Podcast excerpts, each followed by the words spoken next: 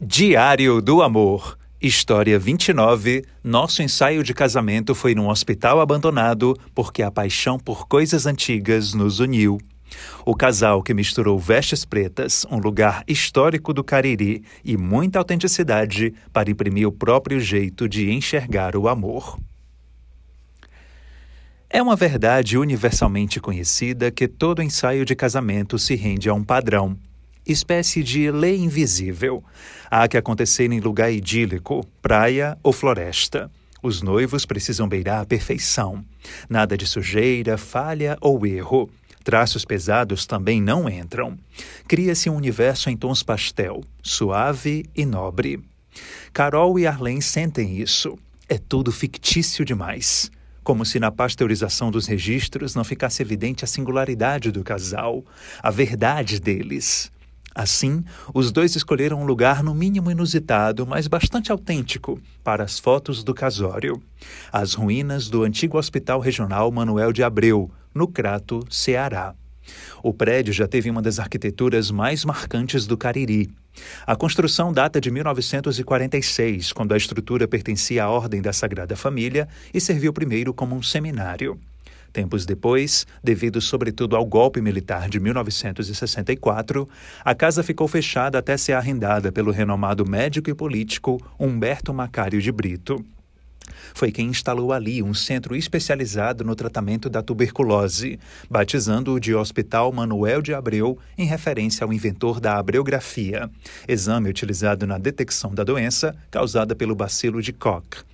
A inauguração do novo empreendimento aconteceu em fevereiro de 1973, com grande pompa e burburinho. Décadas depois, ano de 2014, outro capítulo dessa jornada. A instituição precisou fechar as portas novamente, ruminando um longo processo de abandono e depredações. Os sinais do tempo se acumularam: restos, escombros, rachaduras, relíquias também. É aí que entra nosso casal. Carol e Arlen adoram coisas antigas. Trabalham no ateliê Padre Cícero, loja virtual especializada em restaurações, compra e venda de antiguidades. O negócio é tocado por Arlen há mais de 10 anos.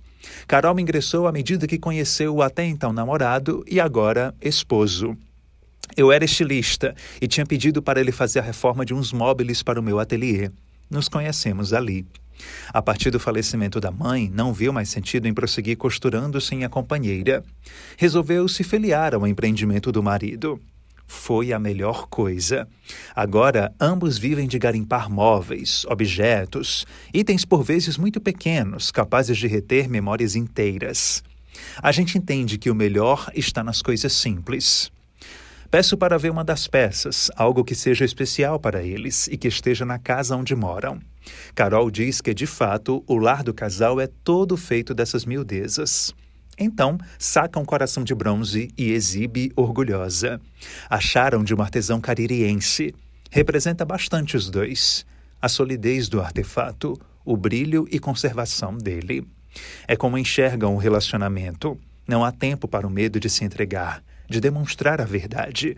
Já viveram experiências anteriores e sabem como funciona. Ser real custa, mas vale a pena. Bancar o próprio eu, o próprio nós, é coisa de gente grande. Percebem isso ao percorrerem quinquilharias e enxergarem nelas outras histórias, tantas vivências.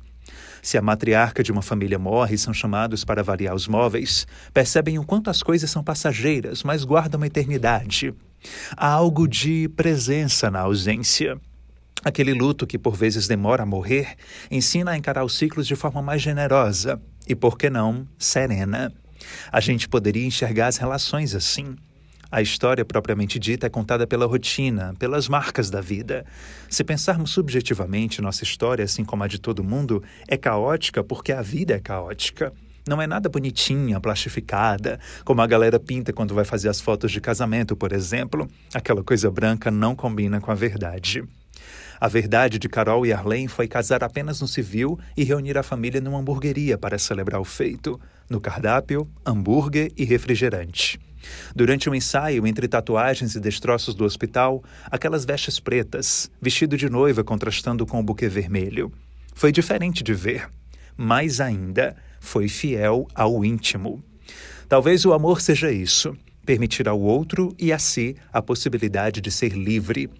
É também olhar para o presente e futuro e todo dia construir herança.